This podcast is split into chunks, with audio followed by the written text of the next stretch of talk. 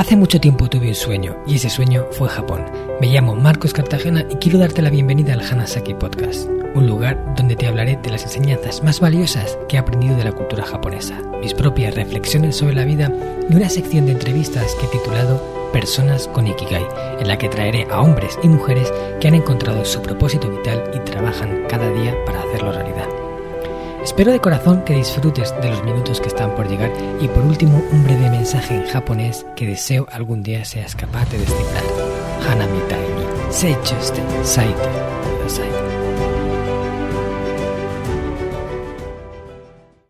Hola a todos mis apreciados oyentes de Hanasaki Podcast Crecido con Japón. Sankin dansari ni tsute kiyomi kana. Te he preguntado en japonés si es posible que últimamente te hayas interesado un poco más acerca de esta filosofía de vida que se conoce con el nombre de minimalismo.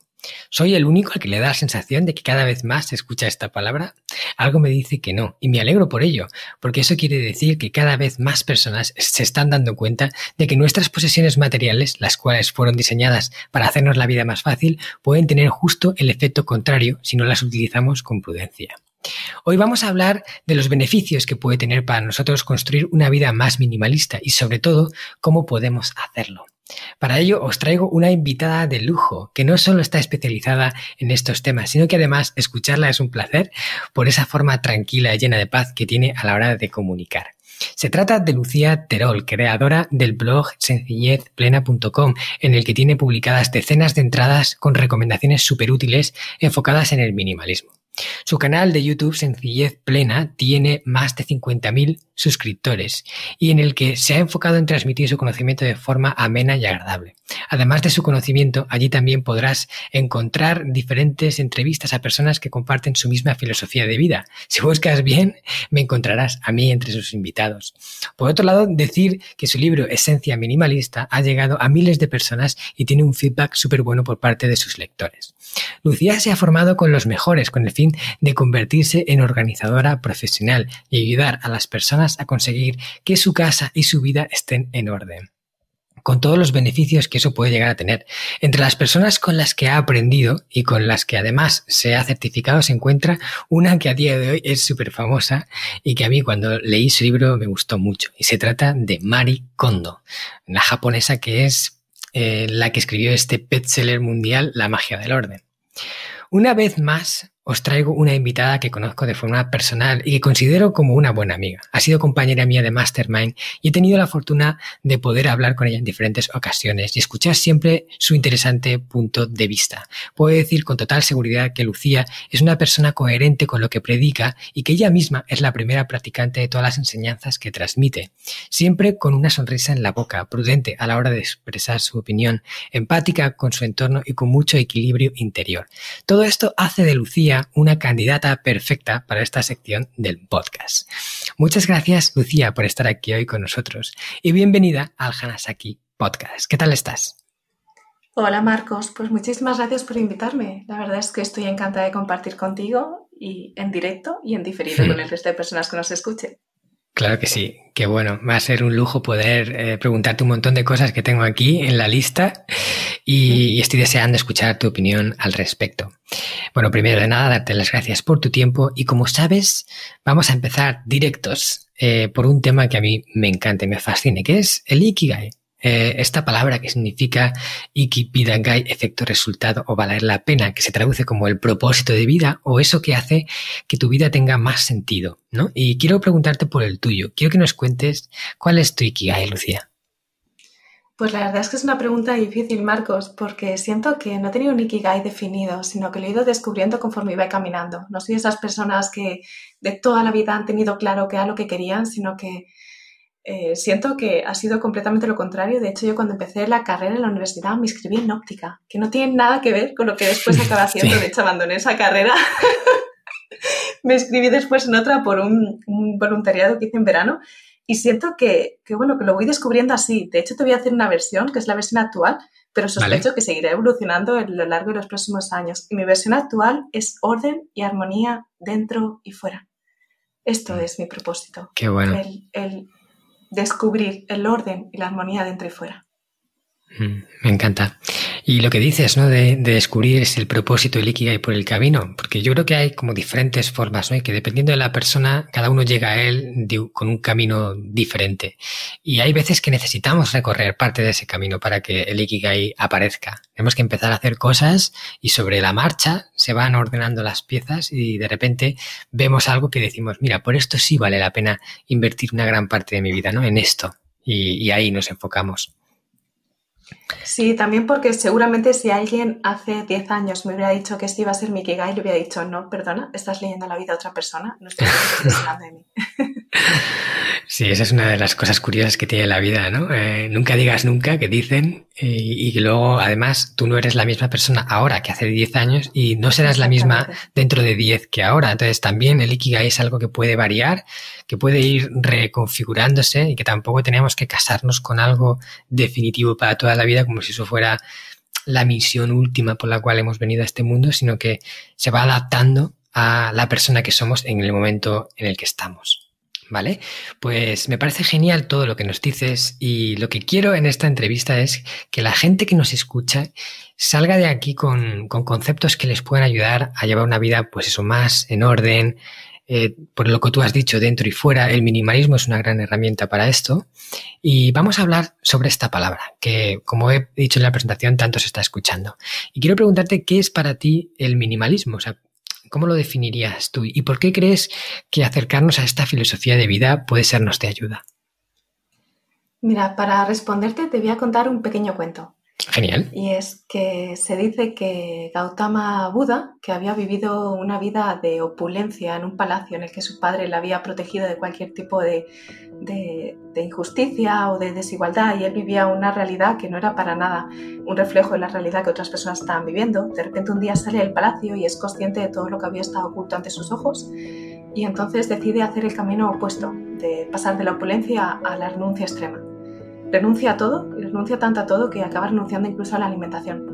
Y se dice que un día que estaba casi a punto de fallecer porque estaba, había, se había alimentado simplemente con una nuez, hmm. escuchó de fondo a un maestro de sitar, que es un instrumento de cuerda, que enseñaba a una niña y le estaba diciendo, tienes que tener en cuenta que para que tu instrumento suene de forma armónica, necesitas tensar las cuerdas lo justo.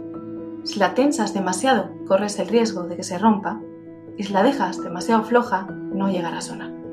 Y en ese momento se dice que Buda identificó cuál era su vía y era la vía del camino del medio. Yo siento que el minimalismo para mí es este camino del medio, es este ir afinando nuestras cuerdas para identificar aquello que nos aporta valor. A veces se considera el minimalismo como la renuncia extrema incluso a objetos que pueden aportarnos valor o que son necesarios porque se supone que los objetos son malos o que realmente son algo a lo que tenemos que renunciar o de lo que tenemos que evadirnos. Y yo lo que siento es que el minimalismo no es tanto de esto. El minimalismo, la definición que yo suelo compartir es identificar aquello que nos aporta valor, es priorizarlo y dejar ir lo que no. Hmm. La primera parte es identificar aquello que nos aporta valor, es ponerlo por delante, en los objetos que nos rodean, en las actividades que hacemos, en las personas que nos acompañan y es priorizarlo porque muchas veces nuestras casas, nuestras agendas están llenas de aspectos que no son importantes pero que están ocupando un espacio y no dejan espacio para aquello que realmente es prioritario. Y esta es un poco la idea de minimalismo que yo comparto y es un movimiento, no siento que es algo definido que en un momento identificas, sino que es más un movimiento de ir descubriendo cómo las personas evolucionamos, vas descubriendo que puede que lo que te aporte valor ahora no lo haga de aquí a un año, de aquí a dos, o de aquí a tres, y simplemente es ir afinando nuestro instrumento para asegurarnos de que las cosas que nos rodean realmente son aquellas que, no sé, que reflejan nuestro propio brillo. Hmm. Qué bonita definición de minimalismo y no puedo compartirla más. De hecho, en el libro del sistema Hanasaki, el pilar número 3 es eh, Danshari, que es minimalismo, y, más o menos doy una visión muy similar a todo lo que nos has contado. Me encanta esa historia de Buda, que por cierto te la voy a coger, me la quedo, porque me gusta, eh, habla de algo que para mí es súper importante y es el, el, el término medio, el, el punto de equilibrio que hace que todo esté en la, digamos, en la balanza en, un punto en, el, en armonía. ¿no? Y, por eso Buda en ese momento había, se había deshecho de todo, pero claro, si se pasaba demasiado podían incluso llegar a morir. Y por el otro lado, si solo es opulencia, todo quedaba en la nada, ¿no? Todo quedaba como sepultado por toda esa opulencia y me, gusta cómo llegó a esa conclusión. Genial. Y una cosa también que quería preguntarte para que me dieras tu punto de vista. Eh, el minimalismo y el orden, ¿en qué se diferencian y en qué están conectados? O sea, una cosa es el minimalismo, el de reducir, el de tener mm, no demasiadas cosas, o por lo menos no cosas que no necesitas y que te hacen tu vida peor, ¿vale? Pero luego otra cosa es tener la casa ordenada y que haya orden y que las cosas estén bien puestas y que eso también tiene sus beneficios. Entonces, ¿en qué se conectan una con la otra y en qué se diferencian? La verdad es que yo creo que hay un concepto que los aglutina a ambos y es el concepto de la armonía. Y es un mm. concepto con el que a mí me gusta mucho trabajar, porque a veces podemos identificar eh, los conceptos o las palabras y cada cual, aunque yo diga orden, yo estoy entendiendo una cosa y probablemente una persona que me esté escuchando no siempre está entendiendo lo mismo. Y con minimalismo lo mismo, ¿no? Cuando hablamos de minimalismo, la visión que pueden tener las personas es una casa toda en blanco, con muy pocas pertenencias, con nada colgado en las paredes, ¿no? Como a veces tenemos un imaginario que va vinculado a los conceptos y este imaginario no siempre es compartido. Entonces, yo lo que entiendo por orden, el orden es el orden de la naturaleza, es un orden flexible, es un orden que se mueve, no es un orden estático o rígido, no es un orden que está acotado o estructurado según una moda pasajera que ahora dice que tus cojines tienen que ser de color turquesa y dentro de dos años la moda o la tendencia dice que es el mostaza o cualquier otro tono, mm. sino que es un orden que tiene una visión mucho dentro y fuera. Y el minimalismo que yo comparto tiene la misma visión. No es un minimalismo que viene... Eh, impuesto por lo que se supone que tienes que tener o el número de prendas que se han dicho que es óptimo para que tengas en tu armario, sino que tiene una visión dentro y fuera en relación a aquellas cosas que realmente te aportan valor en relación a tu estilo de vida. Porque si tienes un estilo de vida en el que necesitas distintas prendas porque eh, no sé, porque tienes la parte laboral que tiene una determinada forma de vestirte, después tu parte eh, personal tiene otra y después haces actividades físicas, pues probablemente necesitarás más prendas que otra persona en la que no tenga estas diferenciaciones en cuanto a su propio estilo. Entonces, yo creo que eh, la diferencia quizás para mí realmente son sinónimos, en el sentido en el que yo lo comparto. El orden consentido y el minimalismo consentido son sinónimos porque parten de esa armonía entre lo que la persona es y necesita y las cosas que la acompañan en ese sentido siempre en coherencia, no tanto desde el impuesto desde fuera, desde lo que se espera que seas, y no tanto desde esa parte que tú crees que es necesario tener o que se supone que en todas las casas está, o tú has vivido o has mamado que tu familia tenía en las toallas, el número de toallas, o en cómo estaba distribuido el salón, o en otros aspectos incluso de la propia organización. Entonces, desde mi perspectiva, son sinónimos siempre que tengan esa perspectiva de, interior, que es la que yo, yo comparto. Vale, pues me parece también una descripción muy interesante y la comparto, la comparto. Y quiero preguntarte también, ¿qué inconvenientes tiene eh, el hecho de tener una vida poco minimalista o, de estar demasiado volcados en la parte material, en, conseguir objetos, en tener más, en ir acumulando? Sentir ¿qué, ¿qué, pasa si para el futuro lo necesito, ¿no? Pues mejor me lo guardo y así voy teniendo y teniendo. ¿Qué inconvenientes tiene para ti esto?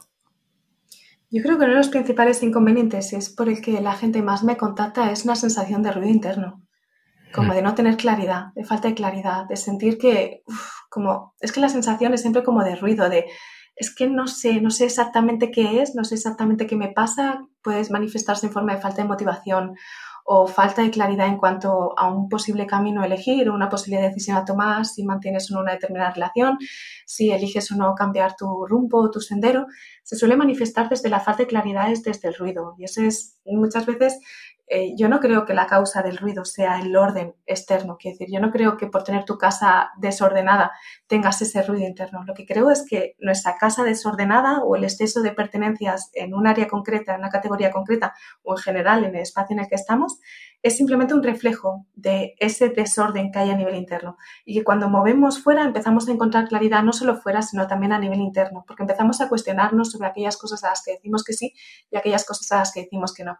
Y parece una banalidad, pero es algo que yo veo siempre eh, que acompaña los procesos, pero cuando somos capaces de identificar qué es aquello que nos aporta valor en los aspectos más cotidianos, como los eh, productos de higiene personal o la ropa o las camisetas o, incluso productos de la cocina, de repente es como que empiezas a tener claridad en otras áreas de tu vida y empiezas a ser consciente de desde dónde estabas tomando las decisiones y cuáles realmente eh, esos aspectos que te están inspirando a nivel de los objetos y empiezas como de forma natural y sin esfuerzo, no es algo que se fuerce, sino que florece esa claridad a otros niveles. Y de repente eh, yo tengo personas ¿no? que se han inscrito a, un proceso de orden conmigo hmm. y, Lucía, es que creo que voy a dejar a mi pareja, creo que voy a dejar a mi pareja y necesito ordenarme para tomar la decisión y de repente no solo no han dejado a la pareja, sino que eh, como que han reafirmado su amor y su compromiso. Y al contrario, ¿no? Personas que, que, después de hacer un proceso de orden se han dado cuenta de que, recuerdo una mujer, ¿no? Que después de hacer todo un proceso de orden estaba viendo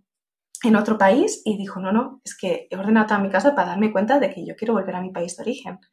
Y historias de estas tengo muchísimas, a veces como muy visibles a nivel externo, con mucho movimiento externo, y a veces muy sencillitas. ¿no? Ahora estoy haciendo unas entrevistas que se llaman El Camino del Orden, y son entrevistas a personas que han pasado por procesos de orden en casa y que comparten como sus aprendizajes, y a veces son cosas como muy sutiles, ¿no? De he encontrado mi creatividad, que hacía mm. tiempo que sentía que la había perdido, o otra persona que de repente hizo el proceso y se dio cuenta de que quería empezar a vivir con su pareja y entonces justamente había hecho espacio en su casa para que llegara su pareja. No sé, cómo eh, lo que cada persona eh, se manifiesta o cómo se manifiesta este orden es diferente, pero la causa siempre suele ser el, ruido, el ruido interno, la falta de mm. claridad y la sensación de que hay algo que falta, hay mm. algo que no está bien. Sí, lo que comentas, ¿no? De, cómo las personas estamos tan interconectadas a aspectos de nuestra vida que aparentemente no tienen relación con otros y que al trabajarlos o al conocer más sobre ellos, de repente nos damos cuenta de quizás carencias que tenemos o aspectos de la vida con los que no nos sentimos conformes y empiezan a surgir eh, diferentes informaciones, diferentes, pues eso, señales que nos dicen cómo dar el siguiente paso. Y eso viene a lo mejor de un proceso de orden o viene de, otra cosa. De hecho, yo en, el sistema Hanasaki toco nueve pilares, que son nueve áreas aparentemente diferentes en la vida de las personas, pero es que al final las personas somos seres holísticos en los que todo está conectado uno con lo otro y a lo mejor desbloqueando algo aquí se ordena otra cosa en otro sitio. Y yo creo que eso es un poco lo que nos estabas transmitiendo que a veces las personas que hacen este proceso tienen, ¿no? Sí, sí que siento que, bueno, que al final todo está interconectado. Yo cada vez soy más consciente de que, mira, yo que he viajado tanto, yo me he movido mucho, he viajado tanto y he en muchos lugares como buscando esa paz que anhelaba y que creía que tenía que irme a la otra parte del mundo para poder encontrarlo para poder descubrir la técnica que me enseñaría cómo conseguirla. Y lo que la vida cada vez más me lleva a entender es que en nuestro cotidiano están las enseñanzas que cada persona necesita integrar. Y yo Quizás lo acoto a la casa porque es el elemento que uso para, como, como fuente de descubrimiento, de autodescubrimiento. Hmm. Y, yo siento que en la casa están las enseñanzas que cada persona necesita en el momento en el que se encuentra. Y cada cual tiene la casa que necesita. No siempre la casa que quiere, pero siempre la casa que necesita. Hmm. Vale. Y a ver, Lucía, cuéntanos, ¿Cómo hacemos para tener una vida un poco más minimalista? ¿Cómo hacemos para acercarnos a esta corriente filosófica? Dinos alguna, algo que la gente pueda poner en práctica y que le lleve a, a tener una vida un poquito más en paz, un poquito más en orden. Pues yo lo primero que propongo es cuestionarnos, ¿no? El, cuestionarnos. Depende también de dónde quieras aplicarlos. Lo quieres aplicar en la parte de física, ¿no? Que es la parte de la casa, o si quieres aplicarlo en otras áreas, quizás a nivel digital, el uso de las tecnologías o el uso o tu conexión con las pantallas o en otros aspectos o desde la perspectiva más de productividad o del hacer. Es lo enfocamos, por ejemplo, para dar algo como muy concreto y muy acotado, muy a, tierra. Si lo enfocamos desde la casa, yo recomiendo empezar por un espacio muy concreto y ese espacio es el baño el baño, ¿por qué? Porque no suele tener objetos con vínculo emocional, que son aquellos objetos en los que eh, el valor del objeto no va determinado a su funcionalidad. Por ejemplo, si yo tengo dos gorras y una me la regaló mi abuelo el primer día que empecé el colegio y la otra es una gorra que me compré en una tienda cualquiera, el valor de dichas gorras, aunque pueda que el valor monetario sea el mismo, el valor emocional es diferente. Hmm. Eh, porque la gorra que me regaló mi abuelo tiene todo un histórico que yo he asociado a ese objeto. Entonces, yo siempre propongo empezar por el baño porque no suele tener este tipo de objetos, que en los que sí que necesitamos otro proceso a la hora de tomar decisiones para asegurarnos que tomamos decisiones con sentido. como cuando aprendemos a tocar un instrumento musical y primero necesitamos los acordes más sencillos para poder llegar a tocar esas notas más complejas a nivel físico. Claro, me parece buena idea. desde aquí la propuesta es empezar por el baño Y la idea es de eh, empezar por el baño y por tus pertenencias. Especialmente yo trabajo mucho con personas que, viven en unidades familiares, ¿no? porque muchas veces se manifiesta el desorden o ese desorden cuando que, implica aspectos no solo más allá del número de objetos, sino también la distribución de los mismos, el orden en cuanto a la limpieza y organización de los mismos. Hay aspectos que también están vinculados en la propuesta que yo comparto. Hmm. Y entonces sería, en esta primera parte, solo enfocarte en tus pertenencias. Entrarías en el baño, sacarías tus pertenencias o aquellas pertenencias que dependen de ti y la decisión, y es empezar a cuestionar, dividirlas por categorías, aquí los productos de aseo personal, aquí eh, los productos quizás de limpieza si tienes del baño, los textiles, hacer las categorías que cada persona tenga y elegir de cada categoría qué es aquello que te encanta. Hmm. Por ejemplo, si tuvieras, imagínate que estamos, es alguien que tiene eh, no sé, 10 toallas. Pues de esas toallas, ¿cuál es la toalla que te encanta? Hacemos esto para identificar porque eh, la propuesta no es dejar ir. Un proceso de minimalismo, un proceso de orden consentido no consiste en dejar ir cosas. Y de hecho muchas gente, personas que me contactan de Lucía, es que llevo no sé cuántos años revisando mi casa y no acabo de llegar al punto y ya no sé qué más quitar. Y, y es que el objetivo no es quitar, no estamos en un proceso para quitar, estamos en un proceso para encontrar qué es aquello que es armónico para ti es aquello que es coherente con tu vida en el presente, es aquello que necesitas en este, en este momento para aquello que estés transitando. Y esto pues sería identificar aquello que nos encanta y a partir de aquí tomar decisiones en relación al resto, cuestionarnos y observar qué se mueve, porque muchas veces observarás y descubrirás aprendizajes en el proceso.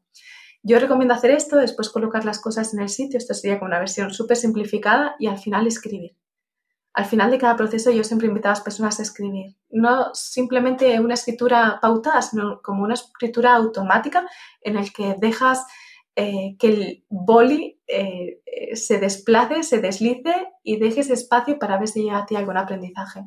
Yo recuerdo una mujer que me decía después de revisar su baño, es que me he dado cuenta de que tengo muy claro cuál es la toalla que me encanta y no es la toalla que uso. Hmm. Porque son toallas que identifico que tengo que guardar para aquella persona eh, que venga a visitarme o guardar y yo sacrificarme con toallas que no secan tan bien.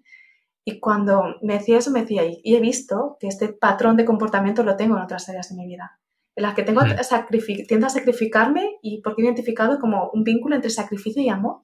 Y cuando ella pudo ver eso, empezó simplemente por cambiar la toalla y permitirse usar aquella toalla que realmente le inspiraba, empezó a notar cambios en otras áreas de su vida. No como algo forzado, sino como algo que empezó a florecer en relación a eso. Entonces, la forma en la que tomamos decisiones probablemente se manifieste a través de este proceso de escritura. Yo algo que descubrí en mi propio proceso cuando hice en este ejemplo del baño fue que yo había pasado de tener productos de cuidado personal que eran pues de marcas tradicionales a tener productos de cuidado personal que eran de marcas más naturales, pero que seguía teniendo un exceso en el sentido de que había muchos de estos productos que no usaba. Si tenía las sales o la arcilla de no sé dónde, pero en el fondo yo no estaba usando la arcilla de no sé dónde. Entonces fui consciente de, cuando me puse a escribir, fui consciente y descubrí pues que había una parte en mí que se estaba rechazando y que creía que tenía que cuidarse más. Y ese querer que tengo que cuidarme más estaba manifestándose a través de la compra o la adquisición de estos productos. Cuando yo fui consciente de esto fue como, wow, perdona. ¿Y qué es realmente lo que necesito cuando necesito cuidarme más? Y fui consciente de que lo que necesitaba cuando cuando tenía esa sensación de que necesitaba cuidarme más, a veces era simplemente tomarme un té sin prisa, tranquila.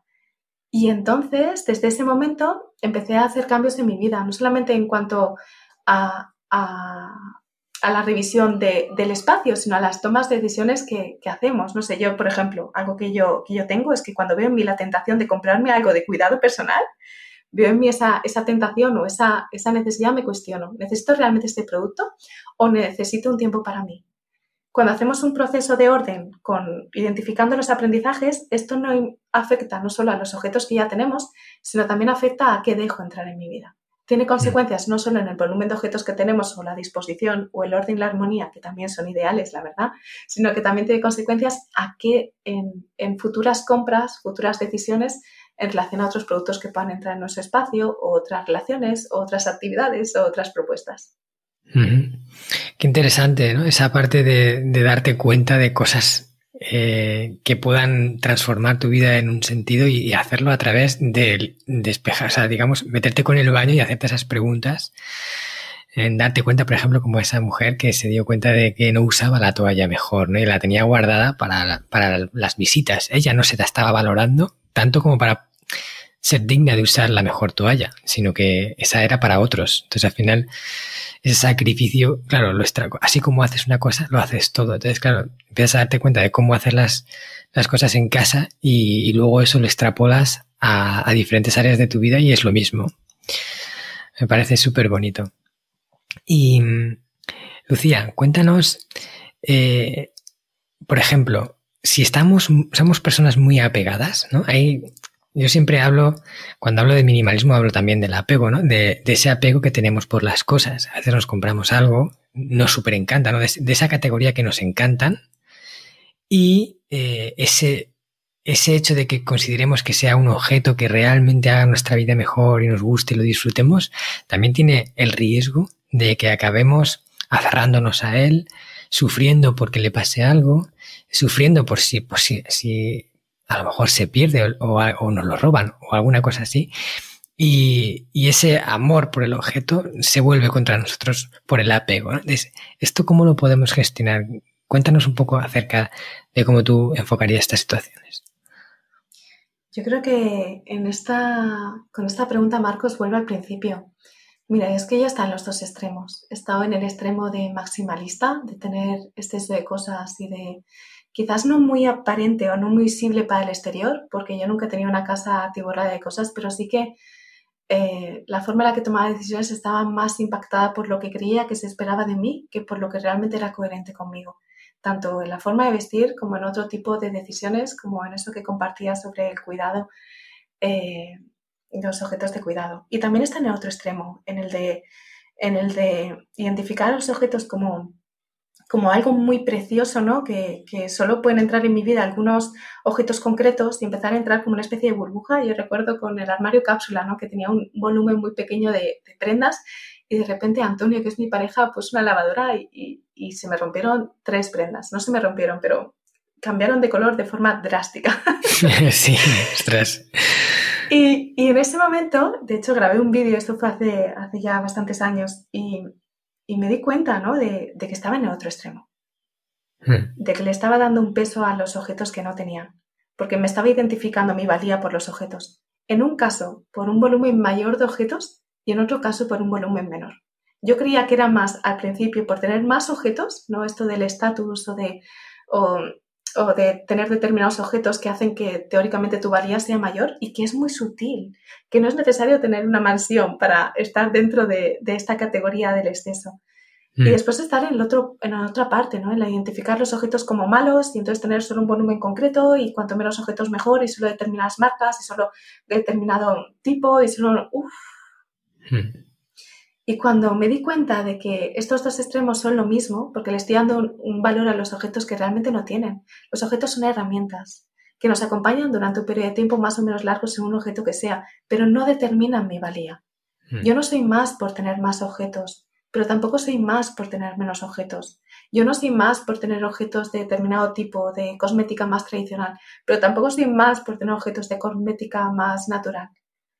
Es algo muy sutil, pero cuando hacemos este tipo de proceso en el que le damos demasiado valor al objeto y en el que el hecho de eh, que haya un vínculo emocional entre el objeto y yo desde una perspectiva de, que yo pierda mi centro por el objeto, esto me está diciendo que aquí hay un, hay un desequilibrio yo estoy poniendo eh, mi identidad en relación a un objeto. Sobre esto me viene un ejemplo que, para mí fue un gran aprendizaje y es que acompañé a una mujer que, había perdido a su hijo. Había acompañado anteriormente a personas que estaban revisando casas eh, heredadas o que habían perdido a familiares, pero normalmente eran allegados que eran más mayores, ¿no? que eran los padres, la mayoría de los casos, algún abuelo, alguna tía. Y la primera vez que acompañé a alguien que había perdido a su hijo de forma además eh, inesperada, de forma abrupta, y ella quiso que, que le ayudase a revisar su, su, casa y se escribió una de mis formaciones. Hicimos el proceso en la casa y para mí el gran aprendizaje fue ella en este sentido, porque cuando revisó la habitación del hijo, que en su caso le dejamos para la última, categoría porque se considera la habitación entera como un objeto con vínculo emocional, ella pudo discernir como había objetos de esa categoría que se podían quedar y había objetos de esa habitación, de esa estancia, que no necesitaban quedarse y que ella se quedaba con la historia. Ella, me acuerdo exactamente con de los objetos, no que era la equipación de fútbol de su hijo, porque su hijo jugaba fútbol, y en ese momento de sostener la equipación de fútbol y empezar a hablar sobre ella, empezar a recordar pues, todos esos partidos que la había acompañado, todas esas veces que la había visto ganar, que la había visto perder, que habían vuelto, eh, pues eso, hablando a, casa, esos, ese tiempo compartido de intimidad cuando acompañaba a él y a sus amigos a, a los partidos. Y en ese instante ella pudo identificar que el recuerdo no iba vinculado al objeto. Y de hecho la equipación de fútbol fue uno de los objetos que decidió dejar ir. Cuando podemos diferenciar eh, el recuerdo o esa conexión emocional del objeto. Eh, si yo creo que una determinada blusa eh, me hace sentir poderosa, por supuesto que si se rompe la blusa yo voy a sentir que, pierdo mi poder. Pero si yo puedo diferenciar y puedo separar mi poder personal del objeto en sí, si esta mujer puede separar la equipación de fútbol de los recuerdos con su hijo, de repente ahí se vuelve ese, ese desapego natural porque el objeto pierde su fuerza, ya no tiene ese poder de interferir en nuestro estado emocional, ya no tiene esa capacidad de hacernos perder nuestro centro o nuestra paz, ya no tiene esa capacidad de almacenar nuestros recuerdos o nuestros ideales o nuestras ilusiones.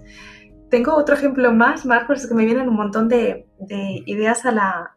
es que acompaño a muchas personas y yo creo que mi mayor aprendizaje son realmente las, las personas que acompaño. En esa última edición del curso de la casa, recuerdo una mujer que me decía, estaba revisando el primer espacio, ya sabéis, el baño, estaba revisando el baño y ella me decía, Lucía, me escribía, porque es una formación online, y me escribía y me decía, Lucía, dice, es que he dejado ir las compresas y la copa menstrual. Y me, explicaba y me decía, hace tres años que, que, entré en menopausia, pero antes de eso llevaba muchos años intentando ser mamá. Había probado todas las técnicas y todas las opciones en muchas ocasiones. Y al tirar o al dejar ir esa compresa y esa copa menstrual, estoy de alguna forma diferenciando y dejando ir también ese ideal, que soy consciente de que, de que lo dejo ir y de que no necesito en mi vida ahora mismo. Y yo creo que, los objetos muchas veces nos están reflejando eh, pues esos ideales, esos recuerdos, esas, esas necesidades que creemos que tenemos. Y cuando vemos ese vínculo emocional, yo no suelo instar a las personas a forzar un desapego, sino identificar cuál es el aprendizaje que tiene para ti. Yo cuando acompaño a alguien que ha perdido a un familiar, en este caso esta mujer, yo no le digo tienes que tirar la equipación de hmm. fútbol. Yo simplemente la acompaño con el proceso a que descubra qué aprendizaje tiene para ella. Y a partir de integrar el aprendizaje, que decida quedarse o no con la equipación es secundario. No es tan importante porque ya ha diferenciado, ya ha separado ese objeto de aquello que, que, para ella aporta valor, que son los recuerdos en este caso. Y en el caso de la mujer con, la copa menstrual o con las compresas, es ese separar ese ideal de la realidad que estaba viviendo. Y de repente dejó ir esa compresa y dejó ir esa copa y de repente ella me decía, es que veo mi vida con otros ojos, porque ya no lo veo con la vida, con los ojos del pasado, de lo que creo que debería haber sido, sino que me abra lo que realmente está siendo. Qué aprendizajes más valiosos esas experiencias de haber tratado con personas así, ¿no? Y, me imagino que tiene que ser muy, muy potente acompañar a alguien que ha perdido a un hijo. Yo creo que es quizás el dolor más grande al que un ser humano se pueda enfrentar, perder a un hijo. Y sobre todo si es un hijo pequeño, bueno, en general, cualquier hijo. Y luego hacer ese proceso de, de claro, es muy fácil apegarnos a todas esas pertenencias que tenía el hijo, ¿no? Y no querer tirarlas como si tirarlas fuera a tirar una parte de él. Y darse cuenta de, que hay que separar, de que los recuerdos no tienen nada que ver con el objeto, que el objeto es simplemente una pieza de materia que se quedará aquí cuando nosotros también nos vayamos, pero los recuerdos nos los llevaremos allá donde estemos. Y, bueno, me parece muy bonito toda esa historia y me emociona, ¿no? De pensarlo, de, de ver a esa mujer entrando en esa habitación con todos esos objetos, con la voluntad de hacer ese trabajo, de realmente replantearse las cosas y darse cuenta que de ahí, que ahora está guardando como si fuera un tesoro, puede ir fuera y no pasa nada. Es eh, súper potente. Este podcast está patrocinado por descubriendojapón.com, una agencia especialista en organizar viajes con alma a Japón de la que yo también soy uno de sus fundadores. Hemos nacido para dar servicio a todos aquellos que quieran descubrir el país de una forma diferente, con la que poder conectar con su esencia y volver de allí con la sensación de haberlo conocido de verdad viajes con grupos de tamaño reducido, visitas a lugares fuera de las clásicas rutas turísticas y acompañado por uno de los guías del equipo de Descubriendo Japón, un amante de la cultura japonesa que habla el idioma y que te lo mostrará más como un amigo que como un guía a la vieja usanza. Yo soy uno de ellos. ¿A qué esperas para hacer realidad tu sueño?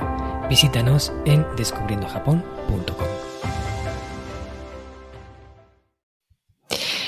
Y Lucía, ¿Qué hacemos cuando, cuando la gente que hay a nuestro alrededor se empeña en llenarnos la casa de cosas? ¿Vale? Yo no sé si tú, bueno, tú eres madre, ¿vale? Y tienes un, hijo pequeño. Y supongo que has experimentado lo mismo que yo, que también soy padre, tengo un hijo pequeño, y es que a raíz del hijo llegan muchos objetos, muchos objetos no, no deseados, pero que las personas te regalan, te dan con toda su buena intención del mundo, pero que si aceptas, aceptas y aceptas, cuando te quieres dar cuenta, la casa está que ya no cabe nada más. Y muchas de esas cosas ni siquiera las quieres tener en, tu vida, ¿no? Pero son regalos, es como que no aceptarlos parece, o sea, a nivel cultural es como hacerle un feo a la persona. Eh, limitar, oye, decirle no me regales, es como decir, y encima que te estoy regalando, me dices que no te regales, como culturalmente también hay ahí temas, ¿no? que tienen que ser ciertos, sino que son culturales y que muchas veces asumimos como verdad. Entonces, ¿qué hacemos para mantener, eh, o sea, ya no solo nosotros, que, que protejamos nuestro espacio, que no dejemos entrar esos objetos que no queremos, sino las personas que, que apreciamos en nuestra vida, que, que, nos traen cosas y que quieren atiborrarnos de objetos pensando que hacen lo mejor para nosotros, ¿cómo nos protegemos de esto? Pues yo creo que eh, primero siendo conscientes de que no tiene por qué ser así porque yo tengo un hijo y conozco otras muchas familias que también llevan este estilo de vida eh, que en coherencia con, los objetos que tienen y, en mi casa no hay exceso. Hmm. Y en mi casa eh, hay orden, entendido como el orden, por favor que nadie entienda el orden de las revistas en las que nada se mueve nunca, porque si no entramos en pie por supuesto que mi hijo está jugando y las cosas salen y están en el salón y de repente después, pues, cuando se acaba de jugar, se vuelven a su sitio. Al tener un volumen considerable de, un volumen acotado de objetos, es muy sencillo que las cosas vuelvan a su lugar. Es muy sencillo que, que el orden impere. Es muy sencillo que se mantenga. Y al contrario, cuando hay un exceso, es muy difícil que aunque tú tengas unas pautas de orden muy rígidas, que el orden se mantenga. Y de hecho lo que suele ocurrir es que tú ordenas y en poco tiempo, que es lo que pasa muchas veces en las familias con hijos que no han hecho una revisión, que en poco tiempo impera el caos de nuevo. Vuelve el caos y de repente es como otra vez. Y eso genera muchísima frustración porque empieza a minar incluso la sensación de la persona de su capacidad para generar orden. Y entonces, lo primero es ser conscientes de que sí que es posible. Y lo segundo es expresar nuestra verdad, porque a veces eh, tenemos mucho miedo de lo que las otras personas van a decir, pero cuando empiezas a preguntar y empiezas a expresar, a veces las personas que quieren o se supone que tienen que hacerte regalos, ni siquiera saben qué regalar y se sienten muchas veces forzadas a hacer regalos porque se supone que cuando puedes tener esa conversación y, rompes con algo que es incómodo para todas las partes, porque no es que sea cómodo para unas partes y para otras no, es incómodo para todas las partes, encuentras o puedes crear otras alternativas. Por ejemplo, nosotros en los cumpleaños, de los típicos cumpleaños de, de los niños, lo que hacemos es que tanto nosotros como personas de nuestro entorno, es que elegimos que no haya, haya cumpleaños sin regalos o que haya otro tipo de regalos. Por ejemplo, tengo una amiga que ella cada cumpleaños de sus hijos siempre dice lo mismo, algo que ya tengáis por casa y que decidáis o que decidáis hacer o que decidáis regalar, pero que ya sea algo que tengáis, que no compréis específicamente para mis hijos. Y nosotros siempre decimos, digo, si hay algo que te inspira en relación a nuestro hijo, pues adelante, puedes regalárselo, pero en su cumpleaños o en cualquier otro momento pero no necesitamos un regalo. Y así de alguna forma también estamos eh, fomentando el orden, pero no solo el orden, sino, mira, yo vengo del ámbito de la educación, aunque os he dicho antes que empecé la carrera de óptica, lo cierto es que después me cambié y he estudiado, eh, mi formación ha sido en temas de educación. Hmm. Y algo que yo descubrí es que, y después, bueno, es algo que, que es de sentido común también, ¿no? Pero quizás lo comparto desde la perspectiva más científica, que es que el exceso implica que no tenemos o que perdemos la capacidad de apreciar. Cuando el niño tiene demasiadas opciones, tiende a jugar con una cosa, a jugar con otra y a no jugar con nada. Pierde la capacidad de apreciar incluso los objetos que tiene, porque deja de, conectarse con, ellos, porque no sabe ni lo que tiene, eh, juega con ellos durante una semana y después ya se olvida de que está, o pierde la capacidad incluso de apreciar los juguetes que tiene y los trata mal, no los guarda. Entonces, un, un volumen coherente de objetos ayuda no solamente a la parte física, sino también ayuda al propio desarrollo de nuestros hijos, porque tienen esa capacidad de saber lo que tienen, de apreciar las cosas que tienen. Y son capacidades eh, que les sirven no solamente para esa parte de juego en las etapas más tempranas, sino también que les sirven en el resto de áreas de su vida. Cuando nuestros hijos pueden también identificar aquello que se queda y aquello que no, también eh, eh, es que aquí voy a decir algo comprometido, ¿no? A ver, a ver. Pero a Marcos, venga, que, que estamos, en, estamos en, confianza. no pasa nada, venga. Sí, que a veces eh, la causa del desorden en casa eh, suele ser más los padres y las madres que realmente eh, personas del entorno que hacen regalos. Porque cuando necesitamos generar orden, de alguna forma es un acto de confianza en nuestro hijo, porque nuestros hijos desde etapas muy tempranas ya tienen la capacidad de decidir a qué dicen que sí y a qué dicen que no. Pero para eso implica que nosotros como padres necesitamos renunciar a nuestro ideal de hijo. ¿Por qué? Y te voy a poner un ejemplo de estos que pican porque es un ejemplo personal. Y es que yo llevo mucho tiempo acompañando a personas y sabiéndome la teoría perfectamente y de repente me toca a mí con mi hijo y es como, vale, Lucía, ahora aplica lo que llevas tanto tiempo diciendo. Y es como, vale, sí. A mí me encantan los libros yo soy muy fan de los libros. Entonces ya a mi hijo desde que nació, venga a comprarle libros. Libros educativos, libros super guays y no un volumen muy excesivo, pero sí que le compraba libros específicos. Y cada vez que hacíamos la revisión de sus pertenencias y él tomaba decisiones, ya desde etapas bastante tempranas, desde los 3, 4 años los hijos ya pueden tomar decisiones, él siempre dejaba ir los libros. Era como lo primero que, no, no, esto no lo quiero. Lo dejaba ir yo, ¿qué? ¿Los libros? ¿En serio? ¿Y te vas a quedar ese tractor roto al que le falta una rueda? ¿De verdad? ¿Y vas a dejar este libro tan bonito sobre las emociones? ¿De verdad? Y, y cuando, no sé, eh, cuando nosotros intentamos imponer en nuestros hijos aquello que creemos que nuestros hijos necesitan, de alguna forma les estamos diciendo que su instinto o su forma de tomar decisiones no es válida. Y esto no quiere decir que nuestros hijos sepan ya desde los tres o cuatro años exactamente qué quieren, pero si no lo sabemos nosotros, que somos personas adultas, lo que estoy diciendo con esto es que desde esa tierna edad estamos enseñando a cuestionarse qué es aquello que les aporta valor y aquello que no. Con objetos que realmente son objetos que podemos eh, reemplazar, que no es tan importante si dijera un libro y después se da cuenta que realmente le aportaba valor, porque es algo que nos pasa en la etapa adulta como no le va a pasar a un niño. Lo que estamos enseñándoles es a que se cuestionen y a que más allá de lo que su madre o su padre diga o la vecina del quinto o el abuelo de no sé qué, no sé cuánto, o lo que vean en las noticias o lo que sus amigos están haciendo, pueda cuestionarse, identificar qué para mí, qué me aporta valor a mí, qué tiene sentido en mi vida. Y esto es un regalo que va mucho más allá del orden en, acotado en los juguetes, en etapas tempranas o en etapas más adultas, porque es un regalo que, muchas veces eh, necesitamos aprender o yo he aprendido cuando era adulta. El poder identificar qué necesito, qué no. El poder identificar a qué, a qué decir que sí, a qué decir que no. Y cuando permitimos que nuestros hijos puedan tomar estas decisiones, depositamos nuestra confianza, el volumen de cosas se reduce de forma considerable. Y de alguna forma también empezamos a ver a nuestro hijo más allá del ideal de hijo que tenemos en la cabeza. Porque mi hijo que lee y que no sé qué, no sé cuánto, no es el Mowgli con el que convivo. Quiere decir que le encantan los palos, los tractores, es físico, es, es de tierra. Y es perfecto. Mi ideal me impide ver a mi hijo y apreciarlo tal y como es. Hmm. Y esto no quiere decir que no tenga libros, porque de hecho se queda con libros. Lo que quiere decir es que confío en él para que tome decisiones.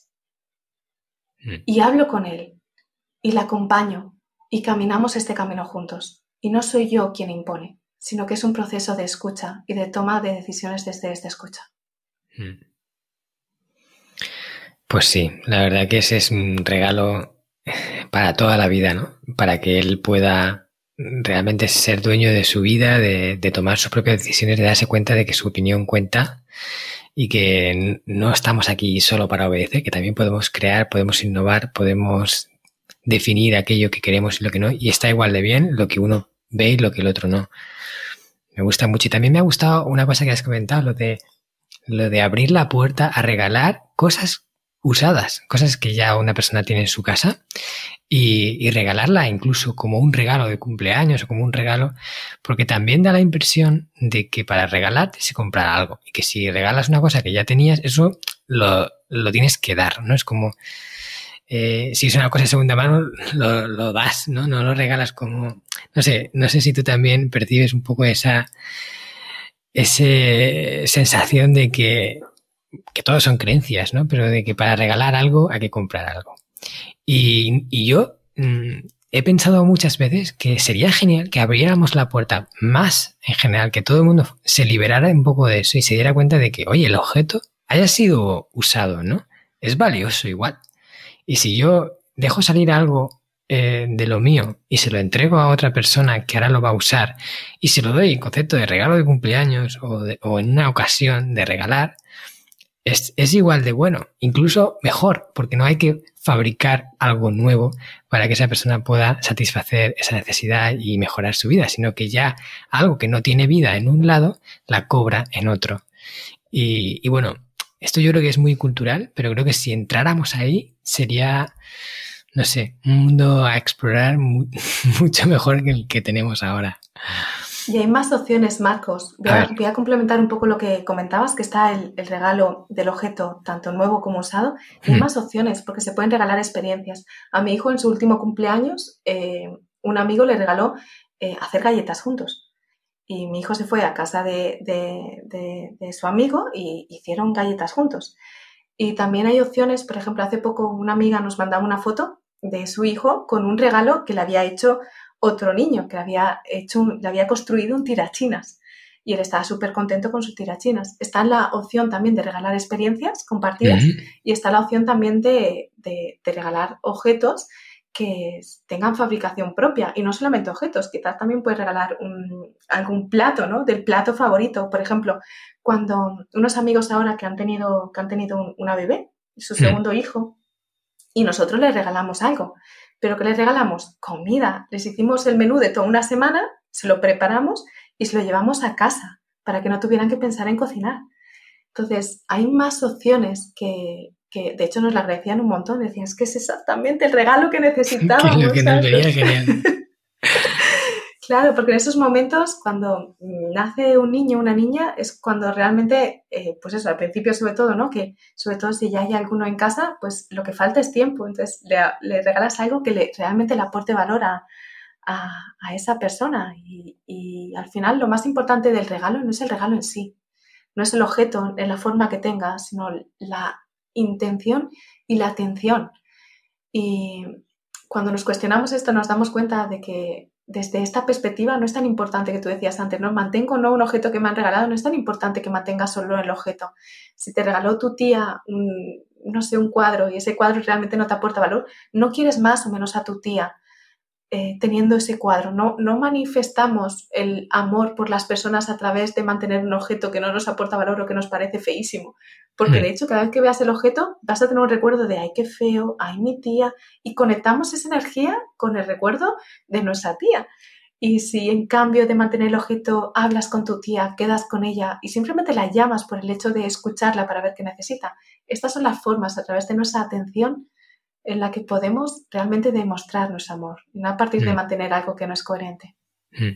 Claro, no utilizar el mundo material para ser un vínculo de, esa transmisión del amor y del aprecio. Hay muchas otras fórmulas. Y también me ha gustado todo lo que has complementado, que de hecho también va en la línea de lo que yo también tengo en mente, porque a mí me encanta que si me regalan, que sean experiencias. Y si son compartidas, mejor, porque encima de que regalas algo, por ejemplo, ir a cenar juntos o eh, irnos a hacer esta actividad que a ti te gusta mucho y la hacemos juntos, yo me voy contigo. Entonces, es una forma de dar ese regalo, ese algo que quieres entregar a esa persona para darle un dulce en su vida y encima lo compartimos, con lo cual fortalecemos nuestra amistad y hacemos que, que, que compartamos un rato juntos que quizás recordemos, bueno, seguramente recordemos siempre. Eso también me encanta. Y luego lo de comer. si van de viaje y me traen algo, por favor que no me traigan una, baratija o cualquier cosita de, de esta de las tiendas de souvenir, ¿no? Por favor, si me traen algo de un viaje que sea algo de allí típico de comer, que además una vez te lo has comido ya no ocupa espacio, o sea que es como más experiencial. Qué bueno. Sí que es verdad que, eh, que cuesta, por ejemplo, o sea, si alguien te viene a regalar, ¿vale? Y es algo que tú no quieres en tu vida, ¿tú qué harías? ¿Le aceptarías el regalo? ¿Le darías las gracias y luego, eh, para que no se sienta mal, ya es, tú haces lo que quieras con ese objeto? Si lo quieres colocar donde en tu casa para decorar, pues lo colocas porque te gusta, pero si entiendes que es una cosa que no quieres, pues eh, o lo regalas o lo donas o lo das a alguien que le pueda gustar o incluso lo vendes. Oye, pero lo aceptas o le dices a la persona que no, gracias. Y, no se lo aceptas. O sea, porque también da la sensación de que si alguien te va a regalar algo y no se lo aceptas, es como que le haces un feo. Entonces, ¿tú cómo, cómo gestionas estas situaciones? Yo tiendo a, a avisar de antemano. Por ejemplo, cuando yo me quedé embarazada, mira, mi hijo nuestro hijo es, es primogénito, el primer nieto, tanto por parte de Antonio como por parte mía. Mm, teníamos todas las papeletas para acabar atiborrados de cosas, como todas las papeletas. Mm. Y entonces yo lo que hice fue grabar un vídeo. Grabar un mm. vídeo y compartirlo con la familia diciendo la verdad. Mira, no tenemos ni idea de qué vamos a necesitar. Eh, tenemos una visión del mundo minimalista desde una perspectiva tanto de orden interno y orden externo como desde una perspectiva medioambiental de compromiso con el planeta. Y realmente lo que nos gustaría es que cuando nazca el hijo poder compartir tiempo juntos y no queremos ningún tipo de, regalo o objeto que, no necesitemos, que no, que no hayamos cientificado que, que necesitamos. Y esto, cuando tú explicas las razones, yo me doy cuenta que la gente es súper comprensiva lo hacemos mm. también antes de los cumpleaños, lo hacemos también en, eh, bueno, ahora ya no necesitamos hacerlo porque ya todo el mundo lo tiene claro en nuestro entorno más cercano, pero, pero por ejemplo, yo lo que propongo a la gente cuando se, se embarca en el proceso de, orden en casa es que avisa a su entorno. Para no solamente del resultado, que el resultado puede ser no quiero regalos, sino de, la, de las razones que te han llevado a esa decisión de que hay exceso, de que sientes que tienes un ruido interno y que necesitas ordenarte por fuera, lo que sea que te, que te está llevando esa decisión, cuando tú compartes tus razones, ya sean razones emocionales, razones internas, o ya sean razones de compromiso medioambiental, o sean las razones que sean, de repente te das cuenta de que la gente es mucho más comprensiva de lo que a priori parece y hmm. que además genera como mucha vulnerabilidad y esa vulnerabilidad genera conexión. Hmm. Yo sé personas que han afianzado sus relaciones con otras personas gracias a tener estas conversaciones. Y a mí personalmente me pasó con mi suegra. Mi suegra trabaja para una cadena de, productos de, cosmética. Y ella siempre me regalaba productos de, cosmética, porque claro, teniendo, ella trabaja para ellos, que decir, vende productos de cosmética, entonces pues Navidad, producto de cosmética para Lucía, no sé cuánto, producto de cosmética de intención. Claro, en mi entorno me da más sencillo, pero mi suegra, que es un amor de persona, la verdad es que es un amor de persona, pero me daba como cosa y un día hablé con ella le dije, oye, mira, eh, pues me encanta que tengas estos detalles conmigo y lo que pasa es que realmente son cosas que yo no estoy usando, se están acumulando y creo que hay otras personas que podrían estar disfrutándolas. Y tuve una conversación y fue una conversación tan bonita en la que ella me empezó también a hablar, es que nunca sé qué regalarte, me expresó también como desde ella, ¿no? Es que nunca sé qué regalarte porque sé que tampoco te maquillas tanto, pero si no te regalo esto no sé qué regalarte. Y se generó una, una conexión tan bonita que creo que fue como un antes y un después en nuestra relación y que nos hizo estar mucho más cercanas a ambas. Entonces, yo recomiendo hablar con las personas, más allá de que aceptes o no el regalo. Yo normalmente acepto los regalos cuando llegan en el caso, eh, porque, porque están llegando, ¿no? Entonces es como si la vida te regala algo a través de esa persona, pues lo acepto. Y después expreso. Y si puedo, expreso antes, que es lo que suele pasar. En nuestro caso ya casi no hay regalos de este tipo porque hemos expresado antes, pero si te llegan, usa esta oportunidad para hablar con la persona de este tipo de cosas que son importantes para ti y que se te están moviendo por dentro. Y usemos esta oportunidad no para desconectarnos de las personas de, no, porque yo tengo pocas cosas, esa persona tiene muchas cosas y entonces está interfiriendo en mi orden y no sé qué. No, no, no para atacarnos y separarnos, usemos de esto para conectarnos y para reconocernos. Porque de repente yo lo que estoy viendo en mi entorno es que se va contagiando. Es que ya no hay cumpleaños en nuestro entorno en el que haya un montón de regalitos para los niños. Porque en el fondo yo creo que son cosas caducas que se mantienen solo por, por automatismos y que cuando empezamos a cuestionárnoslo es como, wow, que no es necesario, espera un momento, ¿hay otras opciones? ¿Qué? y que en el fondo yo creo que todas las personas eh, lo sentimos como natural este paso de, y no tengo que comprar souvenirs para toda la familia porque me he ido de viaje a Indonesia y wow, entonces no pierdo esa mañana comprando cosas que no compraría y puedo dedicarla a hacer un curso de cocina y quizás traigo unas especias, no sé, lo que sea. Pero la propuesta es que es que hablemos y que esto nos sirva para conocernos mejor y para conectarme más con las personas de nuestro entorno. Hmm. Qué bueno. Fíjate esto que último que estabas diciendo, yo lo he visto muchas veces repetido en los viajes a Japón que organizamos. Llevamos a gente allí, yo les, acompaño, estoy con ellos y llega siempre el momento de las compras para los regalos. Es decir, regalos para toda la familia. Y hay gente que puede llegar a invertir y muchas veces no a, no porque quieran, no, no porque lo estén disfrutando, sino porque es como un compromiso que tienen que atender dedicar una parte de su valioso tiempo en Japón, por el cual se están pagando dinero, ¿vale? Un dinero importante, porque al final irte a otra punta del mundo no es barato. Y dedicas una mañana para buscar eh, el regalito que le compras a no sé quién, el que le vas a llevar a no sé quién. Y y no en disfrutar más de esa experiencia, en, pues incluso aprender una cosa nueva, como por ejemplo una clase de cocina allí in situ, que podrías haber hecho si no te hubieras gastado ese dinero en regalitos, que luego van a acabar seguramente, seguramente acabarán en una estantería que nadie les presta atención, incluso unas horas después de haberlo recibido, porque tampoco son cosas que nadie necesitara, pero, pero los has traído.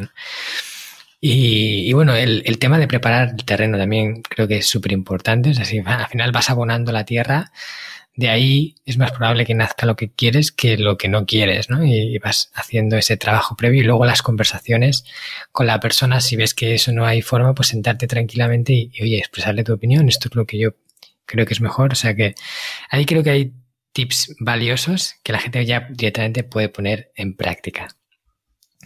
Muchas gracias, Lucía. Y te voy a hacer una pregunta también compleja, ¿vale? Una, te voy a poner un aprieto.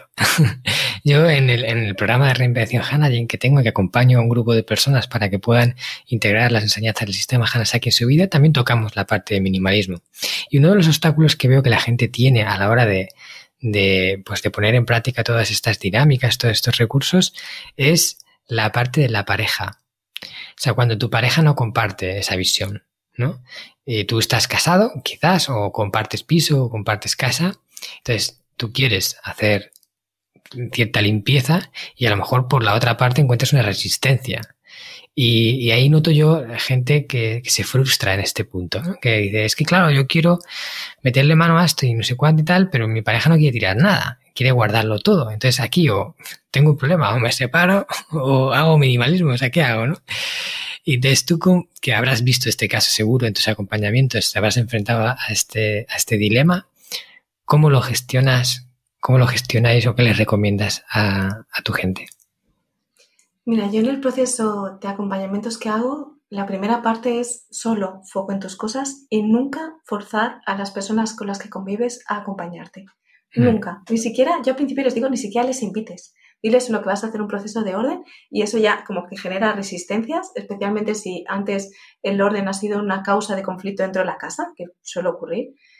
Eh, es, no, no, no, invites ni siquiera, es mi proceso, solo voy a tomar decisiones sobre mis cosas, no voy a decidir sobre tus cosas, nunca, solo sobre mis cosas, soy yo quien lo necesite, soy yo que estoy embarca en esta aventura. Y en, en, el proceso lleva un orden concreto y a partir de la mitad del proceso, que es cuando se entre las áreas compartidas, entonces ahí sí que se, sí que se invita con una forma como muy concreta y muy específica. ¿Qué ocurre? Que la parte anterior, la primera parte en que la persona solo ha estado haciendo el proceso para ella, empieza a haber cambios en la persona.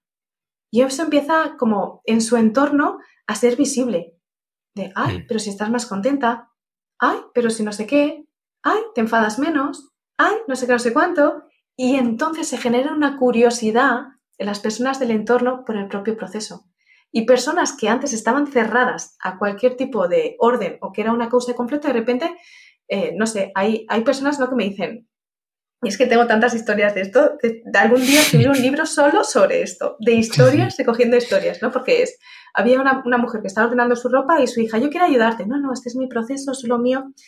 Y, ¿vale? Y la hija se fue y empezó a hacer su proceso con su ropa. O de una mujer que recuerdo que vivía con, con, su pareja y su marido era, tenían tres hijos y su marido era artista y recogía todo y decía, recoge basura porque cree que en algún momento la va a necesitar, pero es basura, me decía ella. porque era artista plástico y entonces cualquier cosa le podía haber una segunda utilidad y tenían la casa llenísima de cosas que había traído eh, su pareja. Y cuando ella hizo el proceso de orden con su armario, eh, cuando empezó a, encontrar cuál era su estilo, cuando identificó aquello que le inspiraba, dejó de poner el foco en él. De hecho, recuerdo que en los primeros encuentros ella hablaba de él, pero es que no voy a conseguir nunca porque él es un desastre y aunque yo me enfoque en mis cosas, no sé qué, no sé cuánto, y decía, foco en ti. Primera parte del curso, foco en ti, confía. Primera parte del curso, foco en ti. Recuerdo que en el encuentro de la ropa, ella eh, participó y no habló de él, habló solo de ella he encontrado mi estilo, me encanta mi ropa, siempre había sido, había estado llevando los últimos años ropa como de mamá o de lo que se supone que es una mamá, incluso muchas prendas todavía de, de, la etapa de premamá, porque todavía estaban bien de buena calidad, despejado y ha salido mi ropa. Y de repente me he encontrado a mí más allá de mi rol como madre o de mi rol como pareja y estoy disfrutando.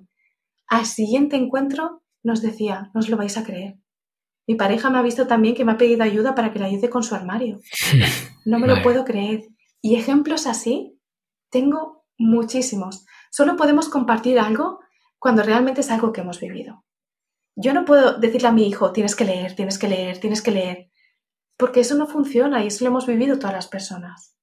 Pero si yo me pongo a leer y él me ve leer, si está en su camino, probablemente se inspire. Yo creo que muchas veces eh, esta es una excusa, y voy a decir otra cosa controvertida, porque cuando ponemos el foco fuera, solo el foco fuera, y creemos que la causa de nuestro desorden es fuera, estamos mm. perdiendo nuestra capacidad de generar orden. Si yo creo que en mi casa, viviendo con mi pareja, no voy a poder tener orden, entonces estoy haciendo una cesión de poder y creo que eh, el responsable o la responsable del poder es mi pareja, del orden es mi pareja. Cuando hmm. yo recupero mi poder, cuando yo empiezo a revisar mis cosas, empiezo a identificar mis propios desórdenes, que puede que sean menos visibles, como el caso de esta mujer, viviendo con un artista plástico, pues sus desórdenes sean mucho más visibles que los de ella, pero no por ello eh, menos importantes. De hecho, ella, aunque tenía un volumen de cosas mucho más reducido, encontró muchísimas cosas. Y a través de esa conexión con este proceso de minimalismo, con este proceso de orden, generas algo que eso sí que es contagioso. Hmm. Y ahí es cuando en la última parte se puede invitar a otras personas o se puede compartir, sabiendo que si embarquen o no en la aventura, tu orden depende de ti. Y de repente es como que se genera como una eh, impermeabilidad. Y puedes estar en, no sé, yo tenía una maestra que siempre me decía, Lucía, dice, es muy fácil meditar, me decía, de la naturaleza. Pero la idea de la meditación es que tú puedas mantener este estado de paz estando en la ciudad más bulliciosa del mundo. Y yo creo que los procesos de orden pasan lo mismo, que llega un punto en el que tú identificas este vínculo con la parte externa y la parte interna para romper de alguna forma ese vínculo. Y sabiendo que si convives con otras personas, aunque hayas hecho el proceso de orden perfecto, por supuesto que si tienes unos hijos adolescentes, en algún momento se van a dejar algo en medio pero tu paz no desaparece por esas tazas que están en medio, porque hay una cierta impermeabilidad y has recuperado tu poder. Hmm. Y no sé, yo creo que al final se, generan procesos muy bonitos en los que este camino de minimalismo o este camino de orden, en vez de ser algo que nos separa o que nos genera juicio porque él no sé qué, no sé cuánto y ataque, porque estos ataques lo que generan es, es, es es que la persona sienta que le están atacando. Si yo siento que me están atacando, o ataco o me protejo. Hmm. O paso de lo que me estás diciendo y no te hago ni caso, o te ataco de vuelta. Desde aquí sabemos que no funciona y seguimos intentándolo, intentándolo. Es que no ordenan y yo por más que digo no ordenan, no sé, no sé cuánto. Vale, vamos a ir un pasito para atrás. Vamos a probar otra estrategia. Vamos a ordenar a, tu parte. Vamos a ver qué, qué necesitas descubrir tú. Vamos a mirar hacia adentro. Vamos a ver qué hay a través de tus objetos. Y a partir de ahí empiezan a abrirse puertas que antes no estaban, y sin esfuerzo y sin fuerza, que está ahí creo que es la clave. Hmm. Es lo que dicen, ¿no? Eh, conviértete tú en el cambio que quieres ver en el mundo. Y al final también ese cambio que tú generas dentro de ti inevitablemente puede acabar eh, influyendo en tu entorno y al final tu entorno también interesarse un poco por eso que estás haciendo y no forzándolo, ¿no? Poniendo el foco en ti y, dejando un poco que, las cosas fluyan también sobre la marcha y también aceptando que incluso si la otra persona no está en ese proceso y por eso eh, va a haber una serie de desorden, entre comillas, más de lo que habría si esa persona sí entra en el proceso, aún así está bien, ¿no? Porque tú lo has hecho contigo y ya eso ha generado un cambio importante. Bueno, Lucía, no sé si te lo han dicho, hablas genial, ¿eh? ¿Cómo te expresas? Que da gusto escucharte. Y yo estoy seguro que todos nuestros oyentes están disfrutando mucho de esta entrevista. Y hasta aquí hemos llegado. O sea, creo que has compartido un montón de cosas de valor, un montón de tips, un montón de recursos y sobre todo una visión súper bonita de qué es el minimalismo y cómo podemos utilizarlo en nuestro favor. Eh, ya sabes que todos nuestros invitados no se van de esta entrevista sin hacer el famoso cuestionario Crecemos Juntos, en el que te voy a preguntar una serie de, de, cuestiones enfocadas en saber cómo tú haces para crecer a nivel personal en diferentes ámbitos. Pero antes, quiero que nos cuentes a la gente que nos está escuchando si, quisiera hacer algo contigo, si quiere aprender más contigo, si, si comparte tu visión del minimalismo y, y quiere saber más, ¿no? ¿Dónde pueden encontrarte? ¿Qué puedes ofrecerles? Háblanos un poco de esto. Pues estoy en sencillezplena.com y ahí comparto tanto en formato vídeo como en formato podcast contenido o también en formato escrito en blog contenido de valor en relación a estos conceptos de orden y minimalismo con una visión dentro y fuera. También tengo un libro que es Esencia Minimalista, que tiene 21 rutas, tanto en el tener como en el hacer como en el ser. Mm. Y tengo dos programas principales de orden en casa y orden en finanzas y dos retos gratuitos vinculados a estos conceptos. Entonces, en sencillezplena.com está todo y la idea es que más allá de todo lo que hay, puedas identificar qué es aquello que te aporta valor y priorizarlo y dejar ir el resto. Mm, qué bueno, qué bueno. Pues yo recomiendo encarecidamente a toda la audiencia que investigue más acerca de Lucía Terol, que si le ha conectado el contenido que ha compartido, que vea su blog, que vea su canal de YouTube, escuche también su podcast, porque es todo sinceramente genial. Y ahora ya sí, vamos con la parte final. Crecemos juntos. Eh, ¿Estás preparada para estas preguntitas eh, directas al grano? Sí, estoy. Vale. A ver, recomiéndanos un libro de desarrollo personal o un libro que te aporte conocimiento o enseñanzas y te ha ayudado a ti a crecer y quieras eh, compartirlo con la audiencia. Pues voy a recomendar el libro que estoy leyendo ahora mismo. No es un libro sencillo, es mm. un libro gordito, de esos grandes. Eh, se hmm. llama Un curso de amor. Un curso de amor. Vale, genial. Está relacionado con un curso de milagros, tiene una, temática muy similar, solo que es, tan, es más sencillo en cuanto a la propuesta de ejercicios, pero la base es la misma. Vale, yo desde hace ya tiempo que estoy colgando las digamos, las respuestas de los invitados en este cuestionario en las notas del programa, donde también voy a poner todos los enlaces de Lucía con su canal de YouTube, etcétera. Así que si no tienes tiempo para apuntar, puedes entrar directamente en el enlace, en el link que aparece en la descripción del episodio y ir a la información directa, ¿vale? Dímenos una película que te haya inspirado, que, que recomiendes a la gente que te guste especialmente. Pues voy a recomendar también, ¿no? con visión bastante en presente, algo que una película que vi la semana pasada y que se llama Luca. Es una película de dibujos que es apta para toda la familia, para compartir. Y me parece muy interesante porque habla de un concepto que es esa voz que tenemos dentro de la cabeza, que en la película ya la llaman Bruno. Y no voy a destapar nada más, pero creo que me parece muy interesante por, todos los mensajes que trae y por algunos conceptos que están integrados. Eh, que creo que son importantes. Pues mira, esa película la tengo yo en la lista, ya la había anunciada, me pareció un, tema interesante. Además, a mí las películas de animación, de dibujos, de estas que en principio son para niños, pero que aprenden más los adultos con las películas. Y, y bueno, gracias por la recomendación porque la voy a ver, seguro. Dinos un hábito que practicas de forma frecuente, quizás no, que no sea a lo mejor lo más habitual, pero que a ti te proporcione un beneficio que creas que podría aportar también a otras personas? Pues hay un hábito que yo lo llamo el diamante del día, que no uso siempre, pero sí que uso en esos días en los que sientes que, pues que, no sé, como que hay confusión y, o que hay muchas cosas encima de la mesa y no sé exactamente por dónde empezar. Mm. Y uso un hábito que se llama el diamante del día, que es identificar aquella actividad que me aporta valor y que priorizo. En un día en el que hay mucha actividad, puede que el diamante del día sea, implique no hacer o mm, sentarme a meditar o hacer alguna práctica de no hacer en un día en el que sienta que, no sé, que está, que estoy en un proceso de escritura y pues puede que el diamante del día sea escribir o revisar algo. El diamante del día siempre es algo que es urgente y no importante. No, al revés, que es importante y no urgente. Me estoy liando, sí. Vale, genial. Me encanta eso del diamante del día. Y eso ya lo hemos hablado además tú y yo en persona, ya me lo contaste una vez, que tú lo llamas diamante, hay otra gente que lo llama la roca, no como la roca, pero que para ti diamante tiene como más atractivo, ¿no? ya que es algo que te, que, te vas a plantear hacer, pues lo ves como un diamante y no como una roca que es un poquito más inerte. De hecho, yo diferencio la roca porque la roca siempre es algo productivo, ¿no? La roca es esa actividad productiva, ¿no? Que tienes que hacer. El diamante a veces es no productivo. El diamante eh, puede ser pasear con el perro y hacer el camino más largo, eh, si sientes que necesitas dar una vuelta. Es hacer eso que no priorizarías en tu día a día, pero que necesitas.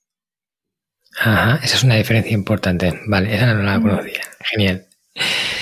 Muy bien, dinos una frase, un aforismo, estas frases que nos acompañan, que tienen una enseñanza valiosa y que tú te repites de forma frecuente. Pues es, si no eres feliz con lo que tienes, con lo que te falta, tampoco. Creo que es una frase muy sencilla y desde mi perspectiva como que da respuesta a, muchas cosas, ¿no? Como que a veces creemos que necesitamos leer ese libro para no sé qué, no sé cuánto, o ser minimalistas para no sé qué, o hacer ese curso para no sé qué, o cuando tengamos o acabemos esa, esta etapa en la que estamos, o cuando dejemos ese trabajo, o cuando por fin podamos no sé qué, parece que siempre estamos aplazando nuestra felicidad a un momento futuro en el que teóricamente alcanzaremos ese estatus o ese estándar. Y esta frase como que te vuelve mucho aquí a la hora. De si no eres feliz con lo que tienes, con lo que te falta, tampoco. Muy buena frase. la posibilidad de apreciar el lugar en el que estás y el momento en el que te encuentras. Hmm. Si no eres feliz con lo que tienes, con lo que te falta, tampoco. Vale, perfecto, anotado. Dinos un lugar del mundo que te dé paz. Estando ahí, que sientas calma. O sea, sé que tú seguro sientes paz en cualquier sitio donde estés porque has conseguido un poco ese equilibrio, pero además reforzado, ¿no? Un lugar en el mundo que digas, ¡guau! Aquí todo se alinea. Pues creo que voy a decir dos. Uno es mi casa. Y de esto fui especialmente consciente en el confinamiento, ¿no? Cuando disfruté estando en casa. Muchísimo. Mm. Y otro lugar con el que siento mucha conexión eh, desde muy pequeña es el mar. De hecho, vivo en un pueblo cerca del mar. Y, cuando he vivido lejos del mar, siempre que he vuelto al campamento base, ¿no? al, lugar donde, donde nací, que es Valencia, que está cerca del mar, hmm. eh, siempre iba a visitarlo. Y recuerdo que incluso en mi adolescencia, ¿no? que, que, tenía una vida que tenía mucha implicación emocional, que había mucho drama, eh, muy a menudo recurría a, estar en el mar. No, no tanto estar tumbada, sino estar en el mar, independientemente del tiempo que hiciera o de cómo fuera vestida, sentarme ahí a observar el mar. Hmm. El mar, es que es un pozo de calma, ¿no? Bueno, cuando el mar está tranquilo, porque también el mar puede ser lo contrario, pero bueno, sí que yo comparto mucho. Soy una persona de mar y, y me encanta. Vale, vamos ya con, el, con lo último. Dime una persona eh, que modeles en algún aspecto de, tu vida, ¿no? Alguien en el que te fijes, mm, quizás no para todo, pero para algo en concreto y en qué en concreto le, modelas o, te inspiras en ella. Pues voy a decir a Antonio, mi pareja. Es, yo lo llamo el hombre tranquilo, ¿no? El, eh, eh, no sé exactamente, en, Esencia Minimalista hay un capítulo dedicado a, esto, ¿no? Sobre las relaciones mm. y yo tengo una tendencia rápida, yo soy una persona que habla rápido, que tiende a caminar rápido, tengo muchas ideas, eh, soy, bueno, me interesan muchos aspectos diferentes y, Antonio es una persona muy tranquila, eh, camina despacio, conduce muy despacio, es de esos que, que puede tener una cola detrás de coches y a él le da igual. Y entonces eh, yo creo que, que le modelo en cuanto a, a, eh, a que no tiene un conflicto con su velocidad. Le da igual su velocidad, aunque para otras personas puede ser una velocidad lenta. Y esto creo que me inspira a no tener un conflicto con mi velocidad, que es diferente, y, es algo que, modelo, no en el adaptarme a su velocidad, no es ese mm. tipo de modelaje, no es el yo intentar ir despacio, sino el yo aceptar mi velocidad y mi naturaleza. Qué bueno, qué bueno que tu pareja también te inspire, ¿no? En algún sentido de la vida. Eso, eso creo que es una, sensación súper bonita cuando estás con alguien que además te aporta crecimiento en un área de tu vida en concreta. Vale, última pregunta. Recomiéndanos un canal de podcast que escuches, no sé si eres escuchante de podcast también, pero si lo eres y que creas que, se comparte contenido de valor y que a ti personalmente te ayuda. Marcos, debo decir que actualmente, aunque en, otro, en el pasado he escuchado mucho podcast, actualmente no sigo a nadie en específico. Vale. Sí que es cierto que que me interesan, el, formato que me interesa es este formato, ¿no? Si, consumo, consumo normalmente entrevistas. Hmm. Y voy a decir una autora que tiene un podcast que yo antes escuchaba, ahora ya no sé si lo tiene en podcast porque creo que lo hacen directos en Instagram, no sé si está también en formato audio, y entrevista normalmente a autoras, aunque ha tenido como distintos, distintos formatos, que se llama Elizabeth Gilbert, que es la autora del libro de Come ama y reza, o es al revés, come, reza y ama, no lo sé.